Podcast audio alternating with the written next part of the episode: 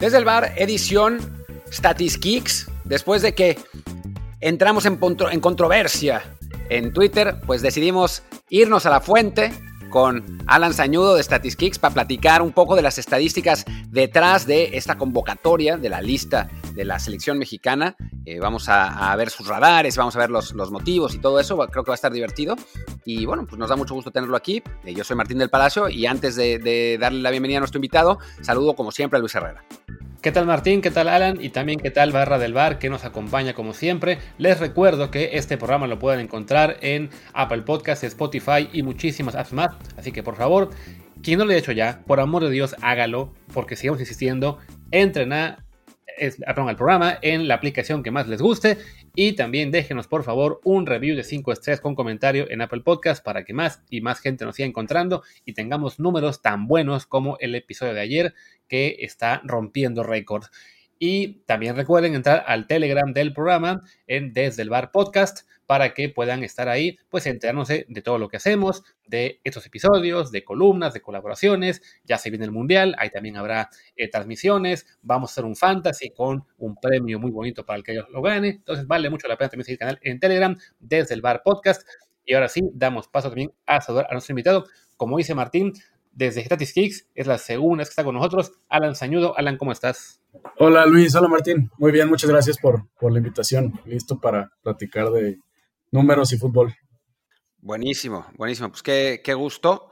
Eh, y bueno, pues, pues platiquemos un poco, ¿no? Eh, la gente está pues muy enojada en general. Todo el mundo está muy enojado desde hace mucho por muchas cosas, ¿no? O sea, más bien por casi todo por los que van, por los que no van, por los que podían haber ido, por los que decidió el Tata que no fueran, por los que ellos querían ir. Se, ha hecho una especie de, de rebambaramba. Nosotros estábamos muy tranquilos, yo por lo menos, hasta que cortaron a Laines y ahí ya me enfureció, me enfurecí yo también, ya, ya entré al club de los, de los que quieren quemar en leña eh, verde al Tata.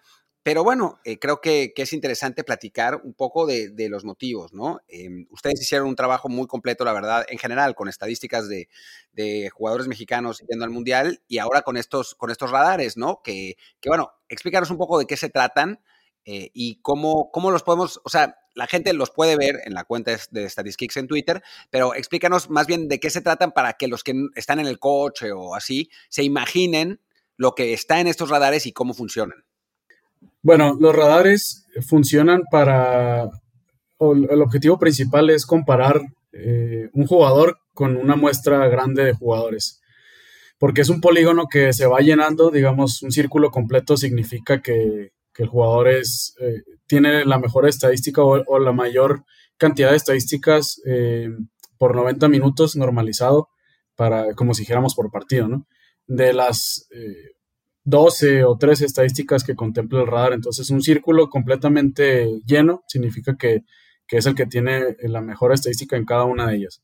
Obviamente es difícil que un jugador tenga un círculo completamente lleno. Está Messi y creo que por ahí una o dos estadísticas no, no llega al 100. Y, y, es una visualización que sirve para eso, ¿no? Para comparar un jugador con muchos jugadores. Hay formas de comparar dos jugadores o de analizar un solo jugador, pero el radar es de las herramientas más efectivas visualmente para analizar un jugador contra muchos jugadores. Obviamente tiene sus restricciones y tiene sus criterios, por ejemplo, eh, analizamos solamente jugadores de la misma posición, centrales con centrales, laterales con laterales, mediocampistas o centrocampistas más bien, interiores, pivotes, contenciones contra esos mismos posiciones, eh, extremos, extremos y delanteros, delanteros, ¿no? Eh, obviamente también las estadísticas están eh, atadas, digamos, a los esquemas bajo los cuales los jugadores eh, participan en sus equipos. No es lo mismo un extremo que juega en un 4-3-3 que a lo mejor un volante ofensivo que está en un 4-4-2, pero sí que sirven para darnos cuenta de las fortalezas y debilidades de cada jugador. Y, y el radar está acomodado, cada estadística alrededor de, la circunferencia de, esta forma, está acomodado de tal manera que podamos observar si el jugador es buen pasador, si el jugador es buen rematador, si el jugador es, creativo, si es disruptor en cuanto a acciones defensivas. Entonces, eh, la orientación de los picos, digamos, del polígono eh, eh, en la circunferencia nos va a decir o nos va a apuntar cuál, cuál es la fortaleza del jugador. Ahora, Perdón, perdón Luis, quiero, una, clarificación rápidamente. En el radar pones 20, 40, 60, 80, 100. ¿Qué quiere decir exactamente esto? Eh, nosotros lo manejamos como score, pero en verdad es el percentil. Es, por ejemplo, si estás en el 100, significa que eres mejor que el 99% de los jugadores contra los que estás comparándote. Si tienes 50, significa que eres mejor que el 50% de los jugadores contra los que estás comparando. Entonces, si son 100 jugadores, pues eres mejor que los otros 99 jugadores. Si son 200, pues el 99% del, del, 200. Y así sucesivamente. Ese es un, un percentil. ¿Y esos 100 jugadores de dónde salen? O sea, porque por ejemplo, o sea, ¿son 100 jugadores a nivel mundial o son 100 jugadores a nivel la liga en la que están jugando o 100 jugadores, o sea... Eh, el 100 lo dije como una referencia, ¿no? Pero en verdad eh, cada posición tiene un número diferente. Eh, nosotros en nuestro análisis comparamos regiones, por ejemplo, en, América comparamos México, MLS y Sudamérica. Obviamente cada liga tiene un factor de ajuste según el ranking ELO de la liga. Eh, sorprendentemente, la Liga MX eh, es una de las mejores calificadas en, América, tanto del norte como del sur. Entonces se codea con, Brasil, con Argentina. Después ya viene Colombia, eh, Uruguay, la MLS, que tanto se dice que no está alcanzando, pero pues todavía estadísticamente está, está lejos. Entonces estos factores de ajuste sirven para incrementar o decrementar estas, estos scores, ¿no? Porque al final no es lo mismo jugar en Tigres que jugar eh, eh, en un club de Guatemala. Entonces, eh, eso es lo que nos dice el ajuste de cada liga. Y luego viene, si juegas en Europa, por ejemplo, Edson, Jorge Sánchez, Andrés Guardado, Eric Gutiérrez, Irving Lozano, ahí está otra agrupación que son las ligas europeas. Están las primeras ocho ligas y luego los tenemos como por tiers, ¿no? Entonces, las primeras ocho ligas son las top 5 que ya todos conocemos, eh, Portugal, Bélgica y, Holanda, que son las 8 que, correlacionamos con los jugadores que están en Europa. Igualmente haciendo un ajuste al nivel de la liga mediante su rating ELO. A ver, aquí yo tengo dos apuntes. Uno, me llamó la atención que dijeras, sorprendentemente, la Liga Mexicana está eh, arriba o en la parte alta de las americanas. Yo, no sé por qué nos sorprende eso. Eh, y dos, a ver, entonces, en el tema de, la composición de, cada radar, ¿no? De, contra quién compite. Entonces, por ejemplo, el radar de Isabel Lozano es relativo a jugadores en la Liga Italiana y en las ligas top de Europa. Y, por ejemplo, el de Luis Chávez, que, lo, que está, digamos, más o menos cerca de él en cuanto a la amplitud de su radar, es en comparación a de la Liga MX. Pero si los ponemos juntos, no son equivalentes, ¿no? Claro, bueno, ya, ya tiene un, por ejemplo, Luis Chávez, y, lo, bueno, mencionando lo de, sorprendentemente, eh, lo dije como manera de sarcasmo, porque pues obviamente yo, soy de los que piensan que todavía la MLS y otras ah, ligas están lejos del nivel de Liga MX, pero, pero está, está comprobado por lo menos con, con los ELO, ¿no? Que son los ratings para evaluar ligas. Y luego lo de Luis Chávez eh, ya está ajustado en, toda América, o sea, contemplando ligas eh, de Brasil, Argentina, Uruguay, Chile, Colombia, MLS, Costa Rica. Obviamente si eso lo transportamos a Europa, puede ser que tenga un comportamiento eh, diferente. en el estricto sentido podría ser una menor amplitud, como bien lo mencionas. Entonces, así es.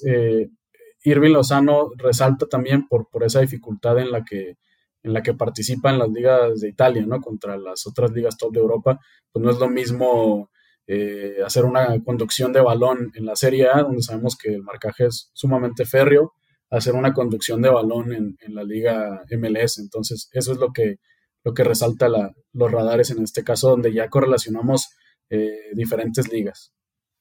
Que por ejemplo, eso llevándolo a los delanteros, lo que mucha gente notará es que el radar de Raúl Jiménez pues está digamos como encogido en comparación al de Funes Mori y a Henry Martín, lo cual le dará más combustible a quienes pedían que se quedara fuera Raúl eh, de esta Copa del Mundo, sobre todo bueno por lo que es el enojo de dejar fuera a Santi Jiménez, que creo coincidimos todos, debió haber ido, pero sí, digamos, se puede hacer el matiz de que si a Raúl lo trasladas a la Liga Mexicana, su radar, más allá de que haya jugado muy poco y de que en este momento la lesión es un factor adicional, bueno, sería mucho más cercano o incluso superior al de los jugadores de Liga MX que evidentemente enfrentan un nivel de competencia mucho menor. Así es.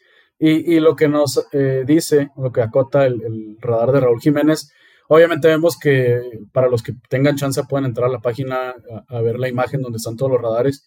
En goles, en expected goals y remates, obviamente las cantidades son muy bajas, pero eso tiene que ver que ya que como estamos analizando el último año de competencias de primera división, eh, pues eh, eh, los últimos tres meses Raúl Jiménez no ha tocado un balón, entonces el promedio de gol obviamente es menor porque solo se promedió, digamos, el primer semestre, donde aparte tuvo una aportación pobre, creo que, si no mal recuerdo, fueron tres goles en, lo que estuvo jugando el principio de año en Premier League.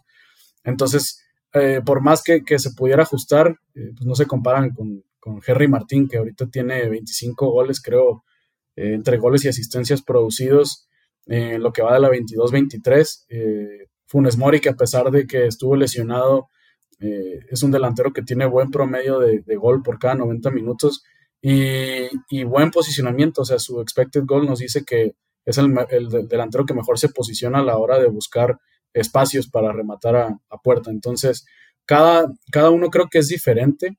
Eh, Funes Mori nos dice que es un poco más asociativo, eh, se puede buscar más para descargar. Henry Martínez es un delantero más de área, digamos, entre comillas, eh, sin demeritar con la palabra que usamos coloquialmente como casa gol. Y, el más asociativo de los tres es Raúl Jiménez, pero esta falta de actividad pues hace que su radar también eh, se vea de manera afectada y, luzca un poco pobre. Es que sí creo que es importante aclarar eso, porque, porque la gente es particular.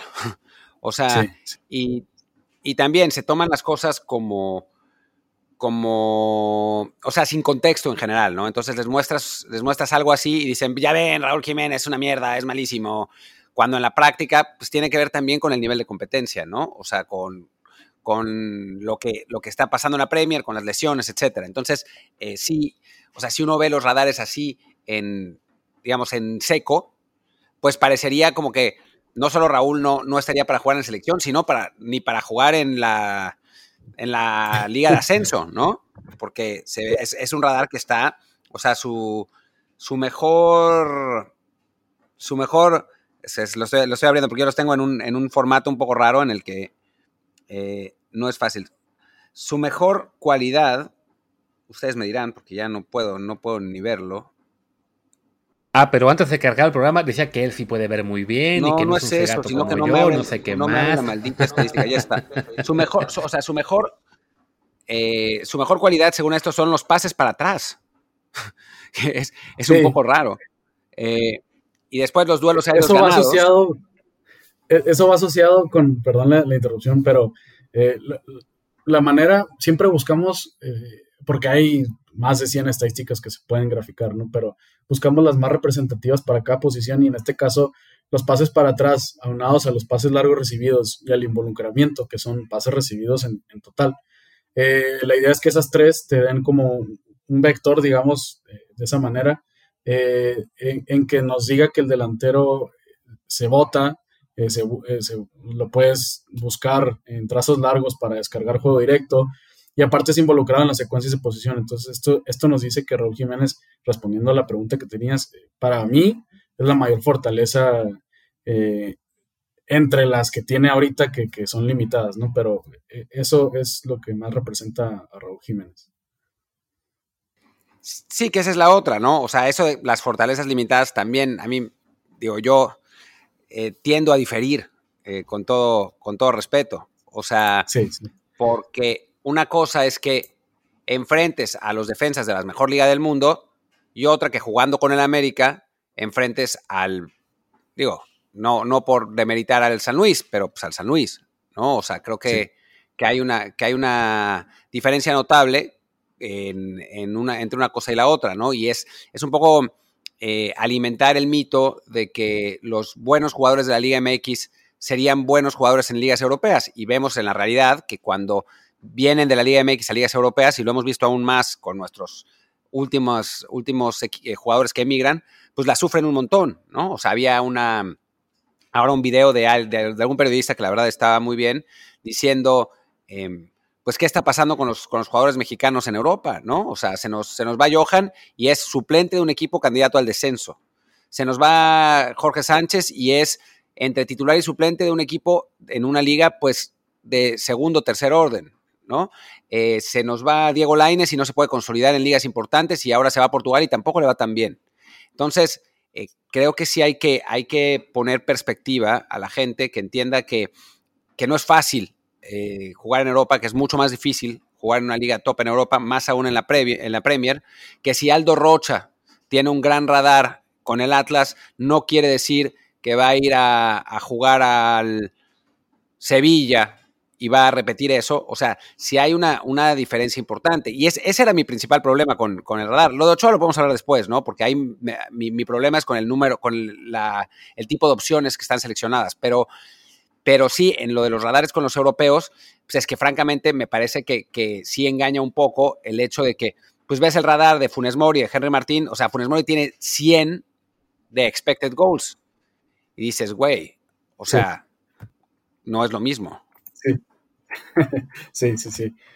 Sí, no, no, es lo mismo, pero más que, eh, como dije al inicio, eh, la idea en general, al principio, eh, los radares eran más como una herramienta visual para sorprender y wow, o sea, tienes el, círculo completo, eres el mejor jugador, pero no, la idea es ver qué puedes tú eh, ofertar o, cuáles son tus fortalezas eh, para alguien que te está buscando, que te está dando seguimiento y obviamente para compararte con otro jugador, ¿no? Eh, ahora en, día se, utiliza mucho para eso, o sea, los scoutings, hay modelos, por ejemplo, para buscar jugadores con cierto perfil, por ejemplo, Raúl Jiménez, ¿no? Yo necesito un jugador que, que tenga la cualidad de, de votarse, que tenga la, calidad, la cualidad de descargar juego directo. Entonces tú pones filtros y te van a dar jugadores que tienen esta forma, digamos, del polígono, ya viéndolo como una forma de un polígono, ya no viéndolo como quién es el mejor o quién es el peor. Entonces, eh, por eso mencionábamos ayer eh, el rendimiento estadístico de, Irving es el mejor, y no porque tenga mayor amplitud, sino porque es el que cubre mejor las fortalezas que tiene. Y, el de menor rendimiento, no dijimos el peor, eh, es Luis Romo, pero no significa que sea el peor jugador, sino que es el de menor rendimiento porque no cubre algunas, algunas facetas que son importantes para el mediocampista, pero sí que cubre eh, cosas como eh, goles, pases clave y expectativa de asistencia, que es muy importante, es un, digamos, es un estilo de, como Rodrigo de Paul que vamos a enfrentar, como Zielinski, y, lo tenemos en Romo, pero la gente no lo ve. Entonces es algo que a lo mejor el Tata sí ve y, es algo que te puede decir si lo analizas profundamente el radar. Entonces, obviamente guardando las proporciones porque luego no, va a faltar quien me va a tirar por haber dicho que Romo es el estilo de Pablo de Silinski, pero es que el radar es, así lo indica, eh, son las fortalezas de, de Romo. Romo no le interesa, por lo menos no en el último año, no le interesó eh, ser disruptor defensivamente, no le interesó ganar duelos, a él lo que le interesaba ir al área, aportar al gol, crear oportunidades, dar, pases incisivos que, sus compañeros pudieran eh, rematar fácilmente para buscar eh, un gol y que pudiera convertirse en asistencia. Entonces, son ese tipo de insights que te dan los radares y que cada vez más se están aprovechando y cada vez más están haciendo ajustes como para comparar el nivel de liga, comparar el esquema bajo el que juega el jugador. Entonces yo creo que, vamos avanzando en ese sentido y, dejando a un lado ese paradigma que se tenía de que si tienes el círculo lleno eres el mejor jugador. Más bien es buscar las fortalezas y debilidades de cada jugador. Sí, creo que como dices, ¿no? el, radar cuando está bien empleado sirve muy bien para detectar eh, los perfiles de jugadores, el qué tipo de, de elementos el que estás viendo, sobre todo para gente que no tiene opción de estudiar a todos los jugadores en video y ver eh, una cantidad de partidos amplia, porque evidentemente pues no, no se puede ver mil partidos en una semana, salvo que tengas ocho pantallas y veas todos a la vez, como no diré quién. Eh, entonces, sí, no, el radar te, te ayuda a eso, ¿no? A identificar el perfil de jugador tú comentabas también el caso de Romo, ¿no? Que fue el de más bajo rendimiento, no el peor. También fue el peor, hay que decirlo, de este último año de la selección. O sea, se, coló por lo que hizo el año pasado y, porque a lo mejor al Tata, así como señalas, le interesa las características que tiene, aunque lo más factible es que no lo ponga a jugar en todo el mundial, porque su, su nivel ha bajado mucho. Y desafortunadamente, pues el problema es que para mucha gente en lugar de usarse como herramienta para decir, ok, tal eh, mediocampista es un mediocampista eh, claramente defensivo, de recuperación y de poca incursión en ataque, y este otro es un mediocampista de eh, subir mucho, de estar llegando al área, de, dar pasos adelante. O sea, se está ocupando ahora más como simplemente de que, a ver, ¿quién tiene el, círculo más amplio? Ah, entonces este es mejor que el otro. Y desafortunadamente, al no haber, al no haber contexto de que algunos radares son basados en Liga MX, otros en Liga Europea Top, otros a lo mejor en una situación de un año, otros en, una, en un torneo, creo que es ahí donde parte un poco la confusión, porque a fin de cuentas, pues como en esta era de redes sociales y de los clics y de, y de siempre buscar que se este, llegara más gente, creo que desafortunadamente les ha pasado a ustedes, y no solo a ustedes, en general, también ocurre acá en Europa, en otras partes, pues cuando se tiene un, radar, digamos, muy bonito, de que mira, este jugador tiene un radar fabuloso, se publica y no siempre se logra el matiz de decir, oye, este radar es de tal jugador, en su liga, no lo compares contra este otro que está en una liga mucho más fuerte, ante oposición mucho más complicada y en circunstancias que si los invertimos va a resultar que ese jugador con el radar bonito se va a encoger peor que el de Raúl Jiménez y el, el jugador que está sufriendo en Europa, vuelve a la Liga MX y la va a reventar, como seguramente ya lo hizo antes de irse y por eso se fue, ¿no? Claro, y, yo lo he visto porque, digo, tenemos nuestra base de datos y los vemos de manera cruda, digamos, entre comillas. Por ejemplo, Orbelín Pineda, eh, su radar en Grecia, solamente en Grecia, era algo más impresionante. Pero al, aplicar el ajuste de, de, ligas, de nivel de competición, pues decrementó, ¿no? Entonces, eh, lo mismo pasa con Charlie. Aquí en Liga MX, Charlie es un creativo completo, con regate, con oportunidades creadas. Obviamente ajustamos y también. Eh, pero vamos al caso ahora de, por ejemplo, Edson Álvarez y el Guti, que los radares nos dicen que, son un estilo muy parecido, a pesar de que eh, Edson Álvarez juega solo en, la contención y Guti la comparte. tienen un estilo muy parecido y, y yo les quería preguntar a ustedes eh, porque se, dice mucho que Héctor Herrera va a ser el titular en la contención eh, contra eh, Polonia. ¿Ustedes creen que es acertado o creen que debe ir alguien más en la faceta defensiva como lo es Guti o Álvarez? Lo que pasa es que depende todo de lo que quiere el Tata Martino, ¿no? O sea, hablabas, por ejemplo, de lo de Romo, que es interesante, de que no ha tenido participaciones defensivas, y es interesante tomando en cuenta que es un, un, jugador que arranca como defensa central su carrera en el profesionalismo, ¿no? Totalmente.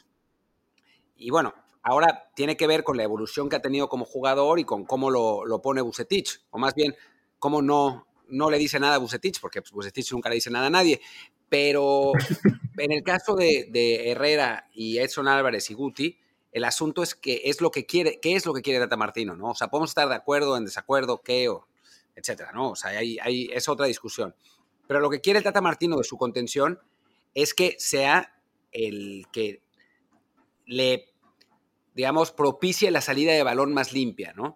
Y ahí sí, Héctor gana por paliza contra los otros, ¿no? O sea, es el que, el que más sabe meterse entre, entre centrales, el que mejor distribuye, etcétera, ¿no? O sea, Edson es un jugador mucho más intenso, propenso a errores, desorganizado tácticamente, pero muy intenso, muy bueno defensivamente, eh, que, pisa área incluso eh, yéndose al ataque en, balones parados. Guti, como dices, es parecido a Edson dentro de todo.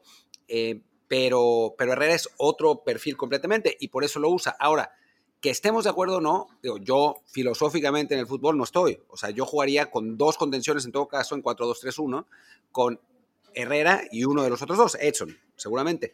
Pero pues el Tata es, es, lo que busca, ¿no? Y para eso, pues sí le funciona Herrera. ¿Y, ¿Y, crees que, por ejemplo, contra Argentina, Herrera repita como solitario en la contención? Ahí, por ejemplo, yo lo veo mucho más complicado. O sea, veo factible que este sea el plan que tiene el Tata para Polonia, un rival que en principio te va a dejar muchos espacios, que, que se repliega mucho para atrás, que te va a permitir ser quien lleve un poco la iniciativa. Ante Argentina es un equipo, evidentemente, de un nivel distinto, que te va a presionar muchísimo más, que además por, por jugador, eh, así como jugador por jugador es superior a ti, sí veo más factible que el Tata ahí emplee un un once distinto y en particular que el medio campo sea mucho más enfocado en, en defensiva y en recuperación que en creación de juego, ¿no? Claro, claro, claro. Sí, yo, bueno, yo pensaba lo mismo y ahora eh, o sea, que tenemos el panorama este de los estilos que han venido desempeñando los mediocampistas o centrocampistas que están convocados, pues no es descabellado pensar que, Guardado va a estar con Herrera y, tal vez con Charlie, porque te da las tres facetas, ¿no? Te da, Guardado te da recuperación a pesar de su edad y la trayectoria que tiene. Sabemos que, siempre ha sido un jugador de mucha recuperación desde sus inicios, lo sigue mostrando y, el radar lo, lo expresa. Eh, Charlie, que pues, muchos pueden decir eh, que no les gusta su estilo, a mí lo personalmente creo que ha venido a la baja, pero el estilo de Charlie siempre es buscar el área, filtrar el pase, eh, etcétera, ¿no? Y Herrera, organizar. Entonces, creo que ese tridente, pues, no, no, está tan descabellado pensarlo. Y ahora que veo los, los tres radares y los junto, digamos, para, para ver cómo se comportan uno encima de otro, pues te da, te da las, las tres fases, ¿no? Pero yo, por ejemplo, con Charlie me gustaría ver sus radares en selección, porque estoy convencido que no, que a nivel de oportunidades creadas, a nivel pases progresivos, que no sé si está en el radar, vamos a ver eh, qué tiene. Sí, sí está. sí está. O sea, no tiene absolutamente nada que ver con lo que, con lo que tiene, lo que muestra ahí en, en, Cruz Azul, ¿no? Em, y yo a Charlie es, es uno de los jugadores que más me desespera en selección sinceramente. Es, eh, me parece que le falta físico, le falta intensidad, le falta velocidad de ejecución y me cuesta. O sea, es, un jugador que, que, con el tri se la pasa dando pases laterales constantemente. Ahí prefiero a Chávez. Y creo que van a jugar los dos. ¿eh? Creo, creo que Guardado se va a quedar en la banca y que lo va a jugar ¿Ah, con Chávez y con, y con Charlie. Pues Chávez, digo, no, no, tengo mucho que agregar, la verdad es que me gusta mucho. Y, y, su radar también me expresa que es un todocampista, está, hace un poco de todo que a veces no está bien, a veces sí está bien. En este caso creo que está bien porque se va a necesitar de, un apoyo defensivo. Entonces, eh, Chávez espero que lo haga bien. Ha venido mostrando muy, muy buen nivel. Oye, antes de que nos estiremos demasiado, porque veo que ya estamos llegando a la media hora, diría que saltemos el tema Laines y Jiménez, salvo, mm, digamos, más de, pasadita, mencionar cómo están sus radares, porque bueno, ya ayer hicimos mucho ruido al respecto y digamos que ya decir que es un injusticia que no vayan, pues está complicado. Salvo que tú tengas en tu radar, no, no, no deben ir, ahí sí estiríamos el asunto. Pero bueno, entonces ahí te pregunto, ¿no? Para acabar este tema rápido, ¿tu radar te dice que no debían ir o que su perfil es redundante, digamos? Mira, empezamos con Lines. y para mí, personal, pues lo voy a contestar de las dos formas, ¿no? Personalmente sí, eh, porque se me hace un, buen revulsivo, que es como lo ha venido haciendo el último año. Desgraciadamente no ha tenido continuidad. Pueden ser muchas razones, tal vez no leían el ojo del entrenador, no está dando el ancho, no sé, lo que sea, pero ha sido revulsivo y como revulsivo ha respondido, eh, tanto en, eh, Braga como en selección. Pero ni siquiera nos dan los minutos para analizarlo, ese es el tema que, hay que entender, o sea, la continuidad, creo que el rodaje, creo que hoy en día es muy importante para ser tomado en cuenta. Los minutos es una estadística infravalorada. Entonces, eh, ni siquiera nos da la cantidad de minutos para poderlo correlacionar. ¿Por qué? Porque si, nos bajamos el umbral de minutos mínimos eh, para poder analizar o correlacionar los extremos, eh, y más en Europa, pues nos van a dar resultados, un disparate, ¿no? que, que ni siquiera vale la pena analizar. Entonces, de entrada, estadísticamente Laines no tiene que ir, personalmente yo te digo que yo sí lo hubiera llevado, ya siendo subjetivo. Y Santiago Jiménez, pues la respuesta la conocemos todos, ¿no? Eh, tanto el radar de, Santiago Jiménez es mucho mejor que, por ejemplo, el de Raúl Jiménez. Tiene mejor frecuencia de gol, tiene mejor expected goal, eh, que al final, y una vez me casi me linchan por decirlo, pero eh, la tarea principal de un delantero es anotar y me decían, ¿cómo puedes decir eso en el siglo XX? También se tiene, que ser un, nueve asociativo, que bla, bla, bla, creativo. digo, sí, pero es como si dijeras un defensor, su tarea principal es dar trazos largos. Eh, te voy a decir que no, pues el defensor, el central es defender y después viene lo más. Un lateral es defender y luego viene el ofensivo. Así putean mucho a Trent Alexander, Arnold, etc. Entonces, eh, cada posición tiene su tarea principal y partiendo de eso, Santiago Jiménez sí tendría que haber ido su, radar. No lo publicamos, pues porque no, solo publicamos la lista de los convocados, pero en estos días igual lo, subimos para que la gente pueda comparar y, creo que, sí se merecía su lugar. Sí, ahí sí hagan quedado en las redes con todo. Pero bueno, decía, no me quiero estirar mucho en tema porque ya le dedicamos muchos programas, sino más bien, bueno, me quería enfocar no en los. y ya, tenemos aquí los, que, los que están yendo. Quien quiera ver los radares completos, que entren a la página de ustedes, estatistic.com y también por Twitter. Y bueno, tú tienes evidentemente el acceso a los radares de muchos más jugadores. Te quería preguntar, ok, por perfiles y por desempeño, ¿qué radares te decían tal o cual jugador se merecía, a lo mejor de los que quedaron fuera, pues sí, haber ido, ya sea un caso, por ejemplo, el de Eric que se quedó fuera en este último minuto, o, igual que Angulo, o bien quien estuvo en el proceso, o jugadores que no hubieran estado considerados, pero que estadísticamente sí estaban haciendo suficiente para al menos recibir consideración. Pues, perdón, mientras sabemos... quiero, quiero interrumpir diciendo, parámetro Liga MX, para que los que nos escuchen no se queden con el, o sea, que no es lo mismo, por favor, para que no, no, o sea, no digan, sí, bueno, pues es que no mames, el, eh, el, ¿por qué no? Qué injusticia que no vaya, voy a decir un nombre que seguramente vas a decir, Israel Reyes, ¿no? Y que sí vaya Johan Vázquez, pero sí, claro, Johan Vázquez juega en otro lugar, ¿no? O sea, simplemente para que, para que quede más o menos el... Eh, sí, bueno, acotando a Liga MX, te voy a tomar esa palabra, eh, hay un nombre que a mí me surgió y, se me ha venido muchas veces a la mente porque, pues, obviamente, al estar en contacto en el día a día con, las estadísticas, lo he visto y es eh, Luis Reyes eh, de Atlas, que ha fungido más como carrilero, eh, hasta como interior que como lateral. Pero Luis Reyes ha tenido un gran año y casi nadie habla de él. Nunca fue considerado ni siquiera para un amistoso. Digo, obviamente, como lo mencionaste hace rato, el Tata tiene su idea muy clara y, ha sido consistente, eh, a pesar de todo, creo que ha sido consistente con lo que ha eh, ido convocando a lo largo de estos cuatro años. Pero Luis El Hueso Reyes... ¿eh? Sí, sí fue un amistoso. este año Este año... El Guatemala, ¿no? Ah, Guatemala. Sí. Guatemala. Sí, uno, a uno fue. Bueno, lo, llamaron una vez, igual creo que tenía que tenía más oportunidades por lo menos hablando desde el punto de vista estadístico. ¿no?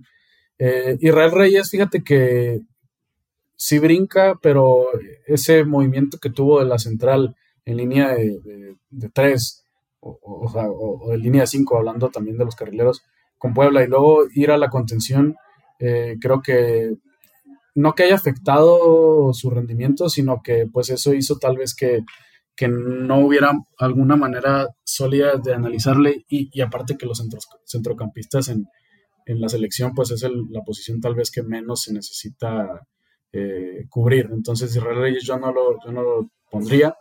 Eh, Eric Sánchez yo sí considero que tendría que haber estado eh, por sobre Luis Romo, pero volvemos a lo mismo. Tal vez el Tata está viendo algo en Luis Romo que, ya mencionamos, como lo es la, carga de área, eh, los pases incisivos, los trazos largos, eh, que, nosotros no. Y, Eric Sánchez no es ese perfil, Eric Sánchez es un, es un todoterreno que te defiende, que te recupera, que organiza, que tiene buen golpeo a distancia, pero no te da esos pases incisivos que, Luis Romo te puede llegar a dar, o no te carga el área como Luis Romo lo puede llegar a hacer, que ya lo conocemos desde, desde, que estaba con, con Cruz Azul. Entonces, eh, creo que Carlos Acevedo, que ya nosotros dicen que Carlos Acevedo nos paga y que televisa y que ya sabes, ¿no? Cuando sacamos las estadísticas de Carlos Acevedo, pero es que no, simplemente las estadísticas no hay manera de manipularlas, eh, votan, brincan y,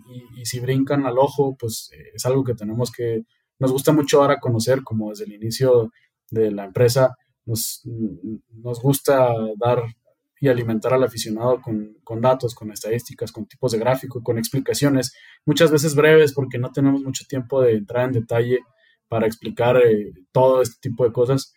Pero Carlos Acevedo, no sé, después de Santiago Jiménez creemos que es la, mayor injusticia, si así lo queremos ver, de, este mundial o de esta convocatoria. Y bueno, simplemente para cerrar, ya, eh, para no, no extendernos también muchísimo, pues ir, ir con los porteros, ¿no? Que llama un poco la atención porque, digo, supongo que la estadística de Talavera, que parecería como que Talavera tendría que ser ultra titular, tendrá que ver con la temporada con Pumas, ¿no? Porque este año en Juárez. Eh, sí y no, porque fíjate que también en Juárez, a pesar de que les metían todos los goles del mundo, eh, también tenía muchísimas atajadas, entonces su, efectividad, eh, de hecho fue el tercer mejor portero en cuanto a efectividad en la apertura, ¿eh? entonces no porque haya estado en Juárez significa que no haya sido efectivo, tuvo 80% de efectividad, más que Cota y más que, y más que Guillermo Ochoa. ¿Pero a qué te refieres con 80% de efectividad? O sea, el 80% de remates que... recibió los atajó. Obviamente remates a puerta, ¿no? Porque si no va a puerta, pues no atajas nada. Pero de los que van a puerta, tapó el 80%. Y atajadas, pues es más o menos lo mismo, ¿no? Sí, en atajadas van mucho de la mano. Eh, eh, lo que nos da un diferenciador son, son los goles prevenidos. Y, y los goles prevenidos nos dicen, si nosotros vemos el plano de la portería, viéndola de frente, eh, no es lo mismo atajar un remate que va al ángulo que atajar un remate que va a las manos. Entonces, tú puedes tener una muy buena efectividad, pero a lo mejor eh, de esos 100 remates que te dieron, 90 iban al centro y los otros 10 eran complicados. Y si no atajaste los otros 10, pues tu efectividad, eh, al compararla con, con, los goles prevenidos, si tienes bajo goles prevenidos o baja estadística de goles prevenidos por 90, pues significa que eres un portero efectivo, pero a la mera hora de los fregazos a lo mejor se te va, ¿no? No, no, tienes esa capacidad de, atajar, digamos, remates, remates, perdón, con mayor probabilidad de gol. Y ahí el mejor era Carlos Acevedo, que no va. Luego viene Talavera, luego viene Ochoa y luego viene Cota, en cuanto a capacidad de atajar remates con mayor probabilidad de gol.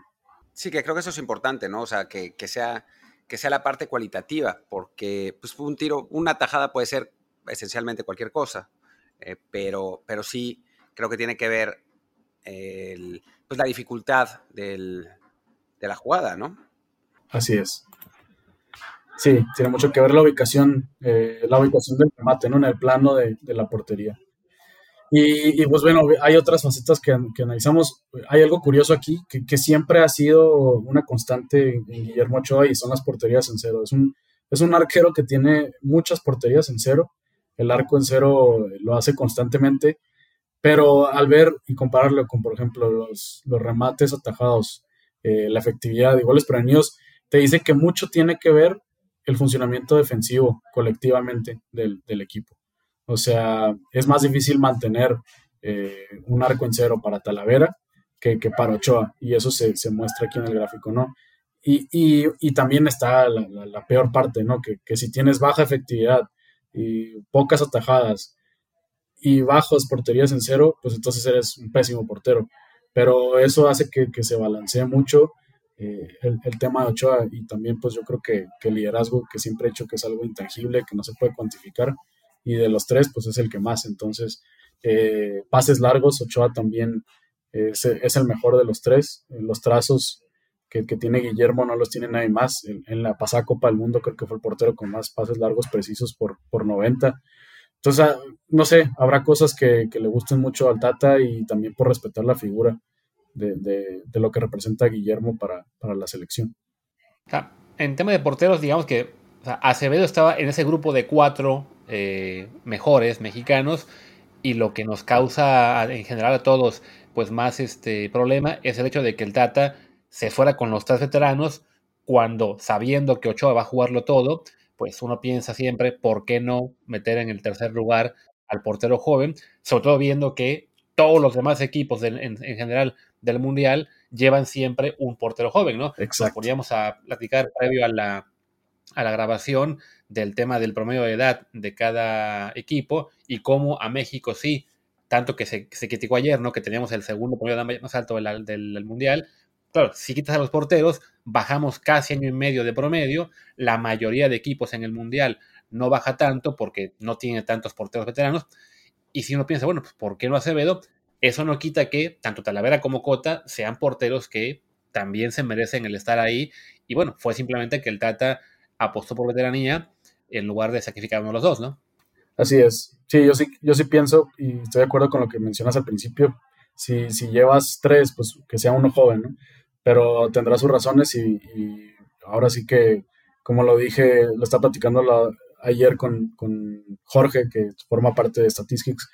No nos queda más que apoyar como siempre, ¿no? Y, y lo que venga para la lista que envió Martino, pues vamos a seguir apoyando al pie del cañón.